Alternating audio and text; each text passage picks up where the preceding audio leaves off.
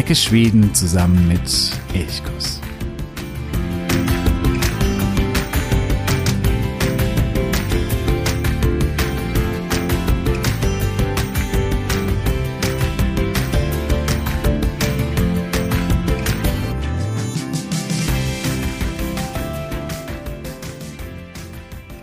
Was sind sie eigentlich, die schönsten Städte Schwedens? Damit haben wir uns schon ein paar Mal beschäftigt. Ich habe schon eine kleine Folge gestartet. Wir waren ganz im Süden anfangs, sind dann entlang der schwedischen Ostküste allmählich nach Norden gegangen, haben dann wieder den Sprung nach Göteborg gemacht, dann nach Stockholm und haben uns so in fünf Folgen durch den äh, schwedischen Süden gearbeitet. Und immer mit der Frage, welche Städte in Schweden sind denn eigentlich besonders schön? Viele werden wahrscheinlich eher wegen der Natur nach Schweden fahren. Das ist das, was zentral irgendwie ist, was besonders reizt, die vielen Seen, die vielen Wälder, die Küste, all so etwas. Aber natürlich kommt man auch immer wieder an wunderschöne Städte, bezaubernde Städte und möchte auch mal, wenn man vielleicht viel mit dem Kanu unterwegs war oder mit dem Fahrrad oder irgendwo in der Einöde war, dann ja auch mal wieder eine Stadt, eine größere oder eine kleinere Stadt genießen. Und Schweden hat nicht nur schöne Städte, das muss man auch ganz klar sagen. Es gibt auch viele Städte, deren Kern, deren alter Holzkern irgendwann mal in den 1950er, 1960er Jahre ja abgerissen wurde und durch Zweckbauten ersetzt wurde. Diese Städte haben oft an Charme sehr, sehr stark verloren und sind deswegen auch nicht sonderlich sehenswert. Aber es gibt eben auch diese anderen Städte, die Städte, die wirklich, wirklich schön sind, die irgendeine tolle Sehenswürdigkeit haben, die Charme haben, die gemütlich sind, die beeindruckend sind, wie auch immer. Sehr, sehr unterschiedliche Städte. Wir haben ja auch in der Vergangenheit, in den fünf Folgen, als wir im Schweden Süden die schönsten Städte uns angeschaut haben, sehr, sehr unterschiedliche Städte besucht. Da war Stockholm dabei oder Göteborg, also wirkliche Großstädte, aber auch sehr, sehr kleine Städte wie Westervik beispielsweise die einfach durch einen unglaublichen Charme punkten können. Und heute verlassen wir allmählich den äh, Süden von äh, Schweden und werden uns eher in die Mitte, nach Mittelschweden bewegen. Mittelschweden sowohl was die Küsten angeht, wir sind eben nicht an der Küste, sondern in der Mitte Schwedens, genau zwischen der West- und der Ostküste und dann eben auch immer Nord-Süd-Gefälle. Auch hier sind wir, ja, ja, so ein bisschen in Mittelschweden unterwegs. Wobei Mittelschweden ja immer so ein bisschen schwierig ist. Was ist denn eigentlich Mittelschweden? Schweden hat eine Nord-Süd-Ausdehnung von ungefähr 2000 Kilometern. Das heißt, Mittelschweden, das wäre irgendwo bei 1000 Kilometer. Da wären wir dann bei Sundsvall, Östersund, in, in dieser, in dieser Gegend herum. Das würde aber jeder schon zu Nordschweden hinzuzählen, denn wir sind dort in dieser Region, wo es schon sehr, sehr einsam wird, wo Städte eine Seltenheit sind, wo es viel, viel Wald gibt, wo die Bevölkerungsdichte enorm niedrig ist, wo sich auch die Vegetation verändert allmählich. Und auch wenn äh, man Schweden in die drei großen Teile Götaland, Svealand und Norrland unterteilt, dann fällt auf, dass Norrland ungefähr die obere Hälfte oder die nördliche Hälfte einnimmt. Und dann kommt Svealand, das ist die Region um äh, Stockholm bis ihm hinüber an die norwegische Grenze bei Värmland und Dalarna. Und dann Götaland ist eben alles südlich davon, also die Regionen rund um die Großstädte Malmö und Göteborg, aber auch Småland, äh, Öland, Gottland. All das gehört zu Götaland. Und in dieser Aufteilung ist eben Svealand Mittelschweden, obwohl es eher ins ja, nördliche Südschweden geografisch sozusagen noch gerechnet werden kann, wenn man einfach die Kilometer sich anschaut. Das nur als äh, Erklärung vorneweg. Aber wir starten nun in äh, dem, wie ich es auch beschrieben habe, eben so nach Mittelschweden. Wir starten am Anfang nochmal in einer Stadt, die in Götaland und damit auch wirklich definitorisch in Südschweden liegt, aber da schon im nördlichen Teil und bewegen uns dann nach Svealand, nach Närke und nach Dalarna. Ja, ich freue mich, dass du heute dabei bist. Mein Name ist Jo von Elchkuss. Wir starten in einer Stadt, die in Västra Götaland liegt. Und wie gesagt, Västra Götaland ist noch Teil von Götaland und damit Teil von Südschweden, aber sie liegt hier relativ weit im Norden zwischen den Seen, zwischen Vänern und Wettern. Und diese Region, die war besonders im Mittelalter eine sehr, sehr wichtige Region. Hier führten sehr viele Handelswege vorbei, hier entwickelten sich wichtige Klöster, die dann auch ein Wissenszentrum waren. Hier ereignete sich auch politisch sehr, sehr viel. Das heißt, diese Region, die war wichtig und alle drei Städte, die ich heute dir vorstelle, die haben alle eines gemeinsam, dass sie früher sehr, sehr wichtig waren, mittlerweile durchaus an Bedeutung verloren haben, aber natürlich trotzdem noch einen Besuch wert sind und man viel, viel entdecken kann. Und diese erste Stadt, das ist Skara. Und ich nehme noch das Kloster Warenheim, das direkt in unmittelbarer Nähe von Skara liegt, mit hinzu. Diese Region, die ist ja unmittelbar mit dem schwedischen Mittelalter verbunden. Wir haben in Schweden eine andere Einteilung, was die Geschichte angeht. Wenn wir prinzipiell so die kontinentaleuropäische Geschichte anschauen, dann haben wir die großen Epochen Antike, Mittelalter und dann die Neuzeit. Und das Mittelalter beginnt immer grob um 500. Das ist das Ende von äh, Westrom. Das ist die, die Taufe von Chlodwig, wo auch dann das europäische, also das kontinentaleuropäische Mittelalter christlich wird. In äh, Schweden hat man eine andere Einteilung, denn hier hat man in der Zeit noch vor 1000 das ist die Zeit der Wikinger, auch der eben größtenteils nicht christlichen Wikinger. Und das ist noch eine andere Zeit und das Mittelalter beginnt eigentlich erst so grob um das Jahr, ja, 900, 1000, irgendwo in diesem Dreh rum. Und das hat eben auch wieder mit der Christianisierung zu tun, weil man sagt, da beginnt wirklich eine neue Epoche, eine neue Zeit und da ist eben die Region rund um Skara ganz, ganz entscheidend. In Hüsabü, die Kirche, die steht noch heute, da soll sich kurz nach dem Jahr 1000 der König Olaf Rödkonung taufen lassen. Und damit beginnt die christliche Geschichte Schwedens. Und auch das Christentum ist für die schwedische Geschichte enorm entscheidend. Und das war eben in Hüsabü und das ist ganz in der Nähe von Skara.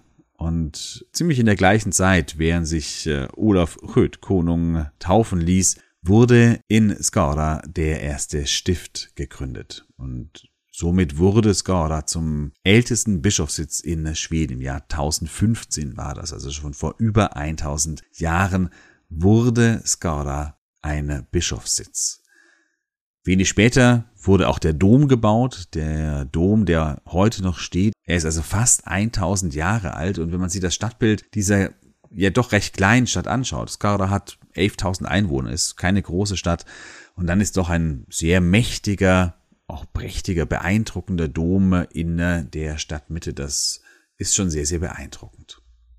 Die Besiedlung Skoras geht wohl noch weiter zurück. Es gibt Funde, die zeigen schon, dass auch schon im Jahr 500 Menschen hier lebten. In unmittelbarer Nähe von Skara wurde im 12. Jahrhundert das Kloster von Warnheme durch Zisterziensermönche gebaut. Die dortige Klosterkirche ist auch Grabeskirche vieler Könige aus dieser Zeit. Beispielsweise liegt hier Birger Jarl begraben. Das ist der Gründer von Stockholm.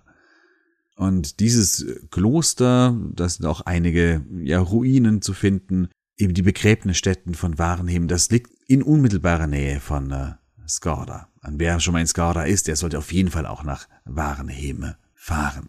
Und in Warenheim, da gibt es auch noch den äh, Kata-Got. Das ist eine Ausgrabungsstätte, wo man mehrere Wikingergräber gefunden hat, mit sehr, sehr gut erhaltenen Skeletten. Und diese Skelette oder diese Grabfunde, die haben dann wiederum die schwedische Geschichte etwas neu umgeschrieben. Denn lange Zeit ging man davon aus, dass die Taufe von Olaf Rödkonung, eben kurz nach dem Jahr 1000, dass das der Beginn der Christianisierung Schwedens war. Man wusste zwar, auch in Birka beispielsweise, der alten Wikingersiedlung, da gab es schon frühere Versuche der Christianisierung, die aber scheiterten, und deswegen sagte man eigentlich so, ja, grob um das Jahr 1000, da begann das christliche Mittelalter. Nun hat man aber bei Katagot also hier direkt bei Warnheim, wiederum in der Nähe von Skara, eben Wikingergräber gefunden und hat dabei festgestellt, dass diese Grabfunde auf ein christliches Begräbnis bei den dortigen Wikingern hindeuten. Und das war schon im 10. Jahrhundert, also vor der Taufe von Olaf Rödkonung. Und das bedeutet, dass man hier diese Geschichte ein bisschen umschreiben musste und man sah ein, dass die Christianisierung durchaus schon vorher in manchen Landesteilen eben auch schon stattgefunden hat. Ja, wenn du also nach Skara und nach Warenhem reist, das ist auch eine Reise ins schwedische Mittelalter. Und das kannst du eben besonders schön in äh, Katagod, in äh, Warenhem, im Dom von äh, und auch, wenn du in Skara bist, im äh, Västergötlands-Museum. Das liegt ganz in der Nähe vom Dom, wurde schon 1886 gegründet und es hat eine Ausstellung über 5000 Jahre Westerjötland. Das heißt, da geht es noch deutlich, deutlich weiter zurück, nicht nur ins Mittelalter, sondern auch in die graue Vorzeit. Aber da ist eben ein großer Teil auch über die mittelalterliche Geschichte dieser Region, dieser Stadt und damit aber auch Schwedens. Ja, es ist Skara nur eine kleine Stadt, aber wie ich finde und wenn man sich für Geschichte interessiert, dann eine sehr, sehr lohnenswerte Stadt. Wir fahren nun von äh, Skora weiter in den Norden, fahren zwischen den äh, beiden großen Seen, Vänern und Wettern hindurch und kommen dann an einen anderen See, den äh, Hjälmaren. Und hier liegt die siebtgrößte Stadt Schwedens mit 126.000 Einwohnern, hier so am westlichen Ufer gelegen, und das ist Örebro. Und in diese Stadt möchte ich dich nun als nächstes mitnehmen. Örebro war früher auch als Schuhstadt bekannt, dass sich hier vor allen Dingen so zu Beginn des 20. Jahrhunderts mehrere Schuhfabriken niederließen. Die gibt es heutzutage aber nicht mehr, aber manchmal hört man das trotzdem noch oder diese Bezeichnung, die Schuhstadt, und das ist eben Örebro. Örebro war nicht nur wegen den äh, Schuhfabriken, sondern auch wegen anderen Fabriken durchaus auch lange Zeit eine Industriestadt, ist auch bis heute noch eine relativ stark von Industrie geprägte Stadt, aber das, was man immer mit Örebro verknüpft, das ist das Wasserschloss. Und das hat auch die Zeit überstanden, anders als die Schuhfabriken. Es liegt prächtig auf einer kleinen Insel im Fluss Svachton in der Stadtmitte. Und dieses Schloss, das wurde schon äh, gebaut im 14. Jahrhundert als Verteidigungsburg, eben auf so einer kleinen ja, Landzunge, Insel im Svachton. Das Schloss, oder damals war es eben eine Burg, das war noch nicht von Anfang an als Schloss, also als Renaissance-Schloss, wie es heute dasteht, irgendwie konzipiert natürlich, sondern als mittelalterliche Burg. Und diese Burg, die sollte die schon davor entstandene Siedlung schützen. Und diese Siedlung entstand hier an dieser Stelle, weil es eine Furt gab, wo man den Swacht ohne relativ gut durchqueren konnte. Später wurde dann hier auch eine Brücke gebaut, die Örebrun, also Brun ist die Brücke und davon hat dann eben auch die Stadt ihren Namen. Über diese Brücke und damit auch durch Örebro führten sieben unterschiedliche Handelswege. Das heißt, dieser Ort war ein, ja, ein enorm wichtiger Knotenpunkt für den Handel und deswegen blühte diese Stadt natürlich dann auch irgendwann mal auf. Bekam im 13. Jahrhundert, man weiß es nicht ganz genau, irgendwann mal im 13. Jahrhundert die Stadtrechte, wuchs weiter, erhielt das Monopol auf den Eisenhandel aus Bergslagen, also diese große Bergarbeiter- oder Bergbauregion rund um Örebro oder noch ein bisschen nördlich von Örebro. Und im Jahr 1500 hatte Örebro immerhin 600 Einwohner. Das klingt heute natürlich richtig süß und ein bisschen putzig, wäre heute ja nicht mal ein großes Dorf, aber für Schweden im Mittelalter waren 600 Einwohner eine durchaus ansehnliche Ansiedlung und eben auch ausreichend, um eine Stadt und eine wichtige Stadt zu sein. In Örebro wurden mehrere Reichstage abgehalten, also wo die Großen des Reiches zusammengekommen sind. Auch noch 1810 war hier ein sehr, sehr wichtiger Reichstag. Hier wurde nämlich 1810 Jean-Baptiste Bernadotte zum Thronfolger gewählt. Also derjenige, der das Herrschergeschlecht der Bernadotte, die ja bis heute auf dem Thron sitzen, begründete. Also der, oh, ich weiß gar nicht, Ur, Ur, Ur, Ur, ich weiß nicht, wie viele Uhr es sind, Vater von eben äh, Kronprinzessin Victoria. Der wurde 1810 in Örebro auf dem Reichstag zum König gewählt. Ja, nicht zum König, zum Thronfolger. Er wurde erst später dann wirklich König. Der König lebte da noch, aber er wurde eben der Thronfolger. Ja, die Stadt Örebro ist nach einem sehr, sehr klaren Plan angelegt mit geraden, rechtwinkligen Straßen. Das wird man sehr schnell auch entdecken, wenn man da so durch die Straßen wandelt. Das ist alles sehr rechtwinklig. Und im Zentrum eben das Schloss, das dann auch die Stadt in einen nördlichen und einen südlichen Teil teilt. Ich habe vorhin schon gesagt, das wurde im 14. Jahrhundert gebaut als Burg, später dann als Renaissance-Schloss umgebaut. Das heutige, sehr, sehr prächtige Aussehen hat es aber erst im Ende des 19. Jahrhunderts bekommen. Und drumherum fließt eben der Swachtohn und das ist einfach sehr, sehr schön anzuschauen. Da gibt es auch einen schönen Platz, wo man dann einen tollen Blick auf das Schloss hat. Um das Schloss herum kannst du dann auch durch den Schlosspark wandeln oder natürlich die Altstadt genießen. In Örebro kann man schön einkaufen, also man ist hier beim Schloss mitten in der Innenstadt. Man bekommt natürlich die, die Klassiker. Das sind die, ja, die gleichen schwedischen Ketten, die man auch in allen anderen Städten bekommt. Das ist auch ein Teil der Wahrheit natürlich. Aber dennoch kann man hier wirklich schön bummeln und schön einkaufen. Es gibt auch noch weitere, ja, prächtige Gebäude, die man hier anschauen kann. Das Rathaus beispielsweise. Oder dann etwas außerhalb der ja, pilzförmige Wasserturm, der passenderweise Swampen, also der Pilz heißt. Und von dem hast du eine hervorragende Aussicht über die Stadt und die Umgebung. Was auch noch sehr, sehr schön ist in äh, Örebro ist das Freilichtmuseum Schöping. In dem sind mehrere, wie in vielen Freilichtmuseen in Schweden, viele Gebäude versammelt. Die wurden irgendwann mal umgezogen und dann hier wieder errichtet. Und da kann man einfach ja durch die Zeit wandeln, sieht so ein bisschen wie hat das Leben früher, das das Wohnen, das Arbeiten früher funktioniert, wie sah das aus? Und hier ist unter anderem die Kungstügern zu sehen. Das ist ein altes Gebäude, ein sehr, sehr altes Gebäude aus dem frühen 16. Jahrhundert. Das stand ursprünglich mal am Jerntorget in der Stadt und wurde dann eben irgendwann mal dort abgebaut und nach Bad Schöping gebracht. Das ist ein Gebäude, das als ja, königliches Haus auch von wohl mehreren Königen auch schon besucht worden ist, die dann hier eben untergekommen sind, als sie einen Königsumritt beispielsweise gemacht haben. Ja, die siebtgrößte Stadt, Örebro, durchaus sehenswert, vor allen Dingen wegen des Schlosses.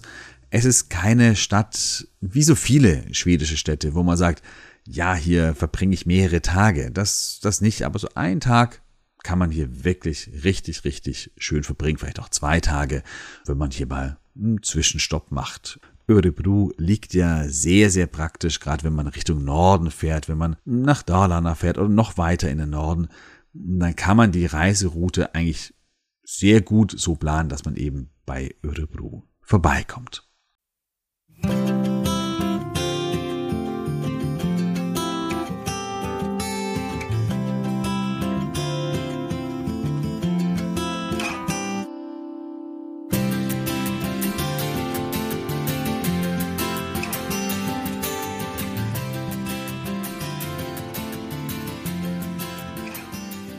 Wir fahren äh, noch ein bisschen weiter Richtung Norden, kommen dann irgendwann mal nach Dalarna. Dalarna gilt als das Herz Schwedens, weil hier Traditionen noch so lebendig sind, aber nicht lebendig im Sinne von touristisch aufgesetzt, dass man eben für die Touristen irgendwie noch irgendwas macht, dass man so Folklore irgendwie macht, sondern weil die Traditionen wirklich gelebt werden. Das sind Trachten, die hier bei Feierlichkeiten angezogen werden. Und das ist das Mitsommerfest, das hier wirklich mit Ziehharmonika und Violine und Tanz ganz, ganz traditionell gefeiert wird. Das ist aber auch die Architektur, die Bauweise, die, die Wandmalereien, die Kunst, das geht in ganz, ganz viele Richtungen. Dalarna ist da sehr traditionsbewusst und nicht nur deswegen eine Reise wert, sondern auch weil Dalarna eine wunderschöne Landschaft hat, rund um den Siljansee, aber dann natürlich auch Richtung Fjell. Und Dalarna hat eine Stadt, die es mir persönlich ganz besonders angetan hat, liegt auch daran, dass ich hier studiert habe, deswegen natürlich eine Zeit lang ja gelebt habe und deswegen eine ganz besondere Bindung zu dieser Stadt habe. Das war der erste Ort in Schweden, an dem ich längere Zeit gelebt habe und wo ich ganz viel über Schweden gelernt habe, wo ich viel Schwedisch gelernt habe, wo ich ja unglaublich viel für mich mitgenommen habe, was dann auch für mein ganzes weiteres Leben ja auch von großer Bedeutung war. Und deswegen habe ich eine sehr, sehr persönliche Bindung zu Forlün, bin immer wieder gerne dort, aber ich finde auch Forlün ist an sich eine sehr sehenswerte Stadt. Hat 35.000 Einwohner, ist auch nicht sonderlich groß. Eine, in Deutschland wäre es eben eine ja, mittelgroße Kleinstadt. In Dalarna ist es aber ein großes Zentrum. Zum Beispiel das Krankenhaus ist das große zentrale Krankenhaus für die Region beispielsweise oder die Universität, auch wenn sie selber nicht wahnsinnig groß ist, sind nicht so unglaublich viele Studenten hier studieren, es hat immer so etwas Zentrales, was Fallen für die Region eben hat. Und Fallen ist auch Weltkulturerbe, Stadt. Dazu komme ich dann aber auch gleich. Prinzipiell ist die Stadt sehr, sehr gemütlich, hat viele historische rote Holzhäuschen, enge Gassen, schöne Plätze es lohnt sich hier so entlang des Flusses so ein bisschen entlang zu laufen und dann auch nördlich vom Zentrum gibt es ganz, ganz schöne kleine Wohngebiete, die eben ja urgemütlich sind, weil sie viele alte rote Holzhäuser haben und gerade im Winter finde ich das besonders schön, wenn man dann hier so durchgeht, es liegt vielleicht Schnee, die Fenster, das finde ich prinzipiell etwas, was in Schweden ja sehr, sehr schön ist, dass die Fenster immer so schön geschmückt werden. Und dann hat es was unfassbar Heimeliges und Gemütliches. In der Innenstadt gibt es auch mehrere Cafés und gerade wenn man auch im Winter da ist, also prinzipiell Fallen im Winter kann ich sehr, sehr empfehlen. Es ist auch eine Wintersportstadt, komme ich auch gleich noch dazu. Da entwickelt es einen ganz besonderen Charme. Es gibt viele Cafés, wo man dann auch dann äh, einkehren kann und sich aufwärmen kann. Aber natürlich ist Fallen auch im Sommer eine sehr, sehr schöne Wahl. Man kann hier dann, wenn man zum Beispiel an Siljansee geht, kurz in Fallen einen Zwischenstopp machen und dann weiterfahren. Sowohl Sommer als auch Winter, wenn das Wetter schlecht ist, dann äh, lohnt sich der Besuch des Dalarna Museums. Liegt in der Stadtmitte und hier geht es um die Geschichte, um die Traditionen Dalarnas, die eben sehr, sehr reichhaltig sind, das habe ich schon gesagt. Und im Dalarna Museum, und das finde ich etwas, etwas ganz Besonderes, kann man die originalgetreu aufgebaute Bibliothek und das Arbeitszimmer von äh, Selma Lagerlöf bewundern. Das ist eine ganz, ganz spezielle Atmosphäre in diesem Raum man mag immer beinahe glauben, dass hier tatsächlich noch jemand am Werk ist, dass hier noch jemand arbeitet und tut und schreibt. Selma Lagerlöf kommt eigentlich aus Wärmland, starb auch in Wärmland, Morbacca, kennst du vielleicht, den Hof. Aber sie lebte auch eine Zeit lang hier in der Stadt und schrieb hier einige wichtige Werke. Ein anderer Künstler, der ganz eng mit Dalarna verknüpft ist, der lebte nicht in äh, Falun selbst, aber in äh, Sundborn. Das ist nur wenige Kilometer von äh, Falun entfernt. Das ist Karl Larsson. Karl Larsson, der mit seinen Gemälden das schwedische Leben in Dalarna rund um die Jahrhundertwende vom 19. zum 20. Jahrhundert gemalt hat und damit auch diesen schwedischen Stil geprägt hat. Das, was wir heute bei Ikea und sonst irgendwo kaufen und was wir als schwedischen Stil haben, das ist eigentlich nicht der schwedische Stil, sondern eigentlich der Stil von Dalarna, der eben bekannt wurde durch die Gemälde von Karl Larsson. Ich habe gerade Selma Lagerlöf erwähnt und ich finde es so nett, als Nils Holgersson, der aus der Feder von Selma Lagerlöf entstammt, als er in Fallen ist oder über Fallen hinwegfliegt, da beschreibt er die Stadt, dass sie schöne und hässliche Seiten habe. Schöne Seiten sind vor allem die nördliche Seite, da ist der See Varpan, wirklich wunder wunderschön. Gibt es einige so Smultron-Stellen, die man aufsuchen kann, wo man schön spazieren gehen kann. Im äh, Süden, da ist der Tisken, das Nebensee des großen Rünn, ein wirklich großer See, der im Winter beispielsweise zum Ice-Skating wirklich ja, berühmt ist, eine große Empfehlung ist. Dann gibt es im Osten grüne Hügel. Hier ist die Hochschule beispielsweise. Hier sind aber auch die Sprungschanzen, wo immer wieder Weltcup-Veranstaltungen stattfinden, also die Skisprungschanzen. Und hier ist auch eine große Biathlon-Anlage. Also ich habe vorhin schon gesagt, Forlin ist Wintersportort und das ist vor allen Dingen eben Skisprung und äh, Biathlon oder Langlauf. Hier kann man auch, wenn man äh, selber eben Langläufer ist, kann man in diese Langlauf-Biathlon-Anlage hinein, wenn da gerade kein Wettbewerb ist im Winter und kann wirklich viele, viele, viele Kilometer fahren. Das ist sehr, sehr schön. Na, das ist der Osthügel, der ist sehr, sehr grün oder im Winter eben sehr weiß. Und dann im Westen, da ist, wenn man von der Luft aus vorne betrachtet, erstmal große Hässlichkeit angesagt. Der Westen ist karg, er ist braun, er ist aufgerissen. Das ist der Ort der Kupfergrube. Und wegen dieser Kupfergrube ist Fallen eigentlich bekannt. Das ist das Markenzeichen von Fallen. Diese Kupfergrube, die ist riesig und sie ist auch sehr, sehr alt. Schon vor über 1000 Jahren wurde hier Kupfer abgebaut. Man sagt auch, dieses Unternehmen, das das Kupfer abbaute, das sei das älteste schwedische Unternehmen, das es gibt.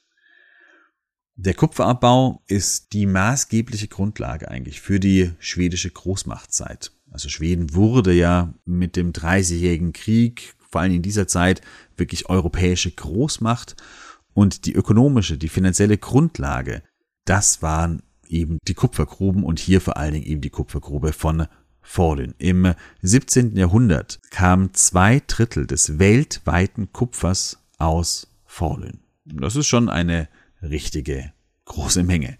Es gab aber immer wieder auch Unglücke und Einbrüche, also Einstürze. Der größte im Jahr 1687.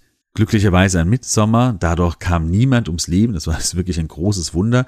Und seitdem ist aber, also das ist so ein großer Einsturz gewesen, hm, dass mittlerweile eine große Grube entstanden ist. Also eigentlich ein Untertagebau, aber dadurch wurde es zu einem, teilweise zu einem Tagebau und eine große Grube Stura, Stöten heißt die, 95 Meter tief und die stammt eben von diesem Unglück im Jahr 1687.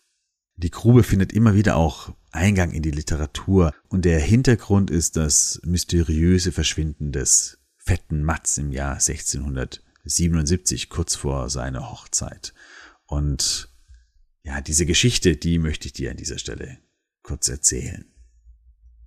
Man schreibt das Jahr 1719. In der Kupfergrube von Fallen laufen die Geschäfte schlecht. Daher beschließt die Grubenleitung, alte Schächte wieder in Betrieb zu nehmen. Also alte Schächte, die man schon davor mal geschlossen hatte, weil sie irgendwie ausgebeutet waren. Jetzt will man da noch ein bisschen was rausholen. Hier hatte man schon seit Jahrhunderten Kupfer abgebaut. Gut möglich, dass die Bergarbeiter früher aufgrund eben veralteter Technik nicht alles aus der Tiefe geholt haben, was heute möglich sein könnte. Der Marderhautschacht ist als neu belebt worden. Unter anderem. Bergarbeiter steigen hinunter, bereinigen ihn von Geröll und Unrat, die sich hier im Lauf der Jahre, in denen der Schacht nicht benutzt worden ist, angelagert haben. Doch dann in 150 Metern Tiefe machen sie eine sehr grausige Entdeckung.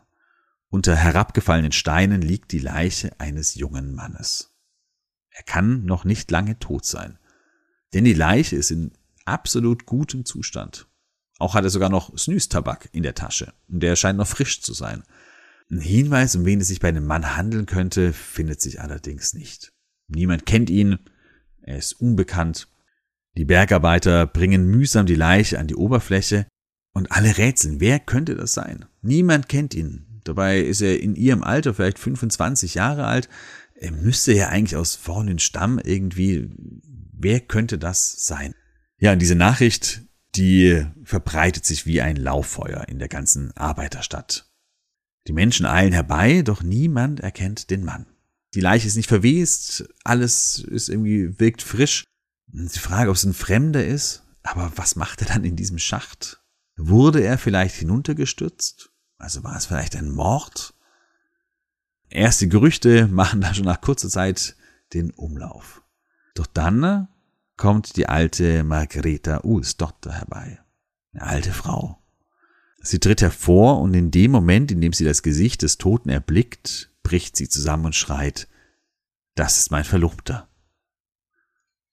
Ein Raunen geht durch die Massen, überall sieht man irritierte Gesichter. Manche machen sich auch lustig über die alte gebückte Frau, die offensichtlich völlig beginnt, ihren Verstand zu verlieren. welcher Mann im besten Alter soll sich mit einer Frau jenseits der 60 verloben? Das ist dann doch irgendwie etwas zu irrwitzig und ja, man kann schon am Geisteszustand der Frau etwas zweifeln. Und dann melden sie aber noch ein paar andere ältere Bewohner Fallens. Stimmt, meinen sie, irgendwie kommt er uns bekannt vor. Und dann sagt ein greiser Mann, der jahrzehntelang in die Schächte hinuntergestiegen ist, ist das nicht der fette Matz? Andere Ältere nicken, während die Jüngeren sich fragen, wer zum Henker denn der fette Matz sein soll. Und dann beginnen die Alten zu erzählen, dass dieser Mann schon seit mehr als 40 Jahren tot sein muss. Also es muss 40 Jahre her gewesen sein, als der fette Matz von einem Tag auf den anderen spurlos verschwand. Er war ein Grubenarbeiter, wie so viele andere auch in Forlin, und plötzlich war er weg und war nie mehr gesehen worden. Man munkelte, dass er vor seiner Verlobten weggelaufen sei, Weit gekommen ist er offensichtlich nicht. Und das ist natürlich eine Nachricht. 42 Jahre lang hat der fette Matz im Marderhautschacht gelegen und niemand hat ihn in der ganzen Zeit gefunden. Und was er dort unten gesucht hat, ob er vielleicht doch hineingestoßen wurde, ob er verunglückt ist, wie auch immer, niemand kann es beantworten. Auch die Frage, weshalb die Leiche so gut erhalten geblieben ist, wissen wir erst seit neuerer Zeit. Damals war das völlig unerklärlich. Heute wissen wir, dass vitriolhaltige Grubenwasser, in dem der Matz lag, das konservierte seinen Körper. Für die Menschen vorne ist es eher ein Wunder, die können sich das nicht erklären. Ich fange jetzt an, die Leiche auszustellen und von weit her kommen die Scharen, um die Leiche zu bestaunen. Also so ein richtiger ja, Touristenmagnet, eine Touristenattraktion. Nach 30 Jahren ist dann aber Schluss mit dieser Touristenattraktion, denn die frische Luft setzt dem Körper übel zu und er beginnt zu stinken und zu verfaulen. Über 70 Jahre nach seinem Tod wird er dann endlich begraben und bekommt seinen Frieden. Ja, und diese Geschichte, die ist natürlich wunderbarer literarischer Stoff und deswegen, ja, findet die Grube von Fallen immer wieder auch Eingang in die Literatur. Die Grube von der Fallen ist aber nicht nur deswegen, also nicht nur wegen des Kupfers, nicht nur wegen dieses Unglückes, äh, nicht nur wegen des fetten Matzes bekannt, sondern auch wegen eines Nebenprodukts. Und das ist Fordyröd. Die berühmte und eben auch sehr, sehr beliebte rote Farbe, mit der so viele schwedische Holzhäuser angestrichen sind. Da bin ich jetzt kein Chemiker, warum das genauso ist, aber dieses Fordyröd schützt das Holz ganz besonders gut. Das heißt, wer sein Holzhaus mit einem guten Fondue-Röt streicht, der muss nicht so oft wieder streichen, weil die Farbe eben deutlich länger und deutlich besser hält. Ja, also auch dafür steht Forlün. Die Grube, die ist heute UNESCO Weltkulturerbe und wirklich sehr, sehr lohnenswert, dort hinabzufahren. Da ist auch egal, ob du im Winter oder im Sommer kommst, in der Tiefe, da sind immer fünf Grad. Das heißt, man muss sich immer warm anziehen und ja, wird hier herumgeführt und kann so diese Welt von Fallen, diese unterirdische Welt von Fallen entdecken. Heute ist auch das Grubengelände schön angelegt. Kann hier Kaffee trinken, kann hier wirklich auch schön oben Zeit verbringen. Früher muss es wohl nicht ganz so schön gewesen sein. Carl von Linné, der berühmte Botaniker und Naturforscher, der beschrieb ganz eindrücklich die schlechte Luft und den Schwefelgestank, der in der Luft lag. Nicht nur rund um die Grube, sondern eigentlich in der ganzen Stadt. Und er war von Fallen alles andere als begeistert. Sagte, das ist eine Stadt, die ist hässlich, die ist dreckig und sie stinkt. Ja, das ist eben so wie früher auch Bergbaustädte beeinflusst hat. Heute sieht das natürlich anders aus. Ja, ich habe vorhin schon gesagt, Fordeln im Winter ist eine wirklich, wirklich schöne Sache. Ich habe auch schon ein paar Dinge angesprochen, weil eben Fordeln ein Wintersportort ist, weil aber auch Fordeln vom Stadtbild her, wenn da Schnee liegt, es einfach sehr, sehr heimelig, sehr, sehr schön ist. Hier finden viele internationale, nationale Wettbewerbe statt, sowohl im Skispringen als auch im Biathlon, als auch im Langlauf. Dazu musst du einfach eben in diese ja, riesige Sportanlage Lungnet gehen im Osten der Stadt. Hier gibt es zwei Sprungtürme. Im höheren der beiden ist ein kleines Skimuseum untergebracht. Das ist ganz nett, nicht wirklich spektakulär. Spektakulär ist aber die Aussicht, wenn du hier ganz nach oben gehst und dann eben vom Sprungturm über Fallen und Umgebung blicken kannst. Was ich persönlich auch extrem spannend finde, was man in Fallen, aber auch in anderen schwedischen Städten besuchen kann, das ist das Bandy-Stadion. Innebandy, das ist ja vielleicht so eine Sportart, die mittlerweile einigermaßen bekannt ist. Diese Mischung zwischen Hallenhockey und Eishockey, also das gespielt wird mit anderen Schlägern, aber vom Prinzip her wie Hallenhockey, aber wo das Feld die Form vom Eishockey hat. Es gibt aber auch noch Bandy. Und Bandy ist, ich glaube, in Deutschland völlig unbekannt wirklich nur im Norden möglich, weil man ein großes Eisstadion braucht. Das Feld ist ungefähr Fußballfeld groß, spielen auch elf gegen elf, aber eben auf Schlittschuhen und mit eben Schlägern. Das heißt eine Mischung zwischen Fußball und Eishockey. Das ist Bandy. Und da mal bei einem Spiel dabei zu sein, ist wirklich faszinierend. Ich habe große Probleme, immer diesem kleinen Ball zu folgen, finde es geht unfassbar schnell, dieses äh, Spiel und diese Sportart, aber es ist wirklich, wirklich mal ein Erlebnis und was Besonderes. Aktiv schweißtreibend, aber auch einfach wirklich traumhaft schön kann es auch sein, mit den Schlittschuhen über den äh, zugefrorenen See Rünn zu laufen. Die äh, sogenannten Longfährt Skritskur. Die haben äh, etwas längere Kufen als gewöhnliche Schlittschuhe, und eignet sich daher besonders gut für lange Touren über den äh, See. Und wenn das Eis dick ist, dann äh, kann man auf dem Rhön wirklich viele, viele Kilometer über das Eis gleiten. Da gibt es dann auch mehrere Möglichkeiten zum Ausleihen von äh, diesen speziellen Schlittschuhen. Äh, da werden im Winter dann aber auch Buden aufgebaut, wo man äh, Kaffee oder Böller, Kanäböller kaufen kann. Da kommt manchmal sogar fast schon so etwas wie Volksfeststimmung auf. Das heißt, wenn das Eis dick ist. Ich würde mal sagen, so ab grob Anfang Januar. Manchmal kann man auch schon im Dezember aufs Eis. Aber ab Januar ist es eigentlich gut möglich. Noch zumindest. Die Winter werden ja auch in Schweden immer wärmer und es ist die große Frage, wie lange das noch möglich ist. Ja, das war's zu Falun und eben auch zu Örebro und zu Skara. Drei Städte in äh, Mittelschweden, die alle früher sehr bedeutend waren. Früher, weil sie eben kirchlich sehr, sehr wichtig waren, wie Skara, weil sie politisch wichtig waren, wie Örebro mit dem mächtigen Schloss, oder weil sie für den Bergbau sehr, sehr wichtig waren, wie Forlün. Drei Städte, die heute an Bedeutung durchaus verloren haben, Örebro und Falun sind nach wie vor durchaus auch Verwaltungszentren, deswegen nicht ganz unwichtig und haben beide eine Universität. Auch da wäre nicht ganz unwichtig, aber sind eben nicht mehr diese ganz wichtigen Player, wie sie das früher einmal waren. Trotzdem sehr sehenswert.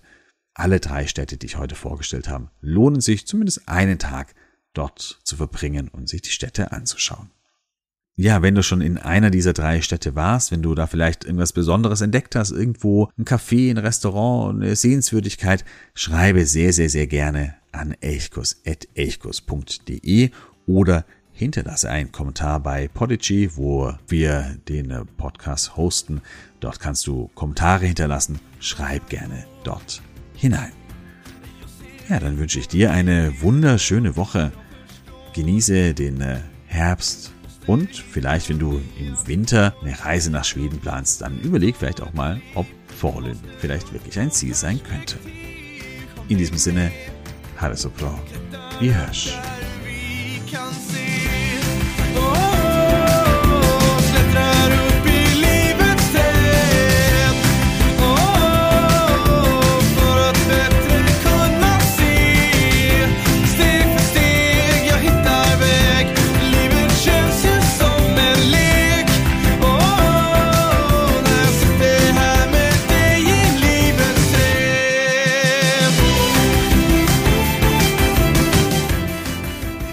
Elchkuss, der Podcast für Schweden.